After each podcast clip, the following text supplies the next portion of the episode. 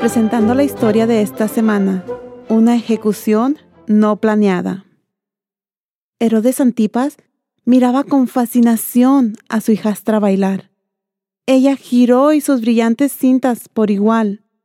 Cuando terminó de bailar, ella se detuvo frente a él con arrogancia.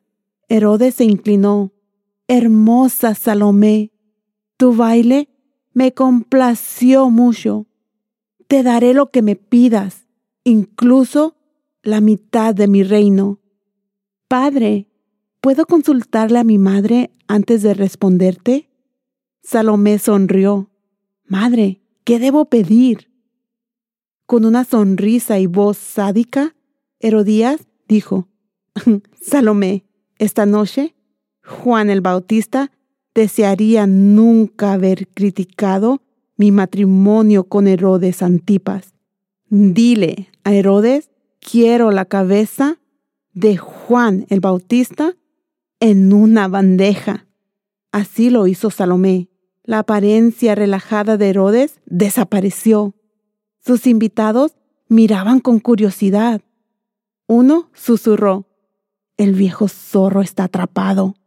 No quiere la responsabilidad de la muerte de Juan el Bautista, ni la vergüenza de romper una promesa ante sus invitados. Herodes ordenó a su espadero, Ve, mata a Juan el Bautista y trae su cabeza. Juan había sido encarcelado por orden de Herodes. Pronto, la cabeza de Juan fue traída sobre una bandeja. Salomé se la dio a su madre. La cara de su madre brillaba con éxito. Herodes se puso de pie.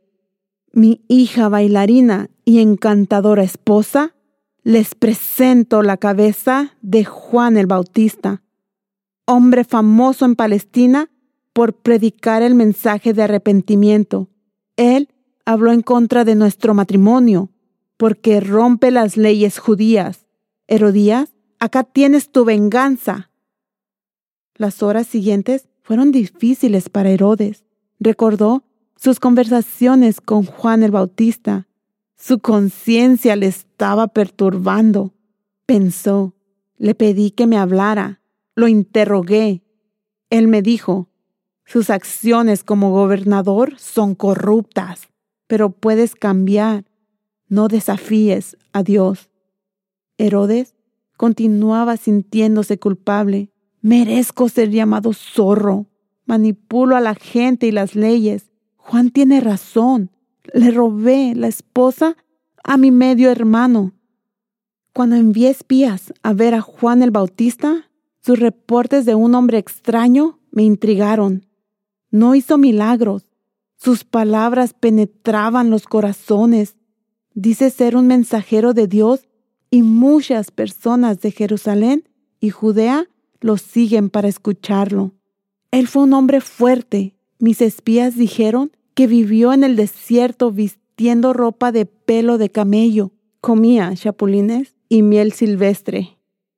Me reí el día que recibí un informe como él le habló a algunos de los líderes religiosos. Querían ser bautizados. Juan les dijo, Ustedes, generación de víboras, ¿cómo evitaréis el juicio? Muestren por sus hechos que realmente desean cambiar. Él era un buen hombre. Deseara que mi esposa no hubiera pedido su cabeza. Lamentablemente, él falló en mostrarme respeto. Soy Herodes, Antipas, gobernador de Galilea y Perea. Soy Elena Gámez por Barbara Steiner. Esta historia es basada en pasajes de la Biblia e historiadores de la antigüedad. Por favor visite thisweekstory.com.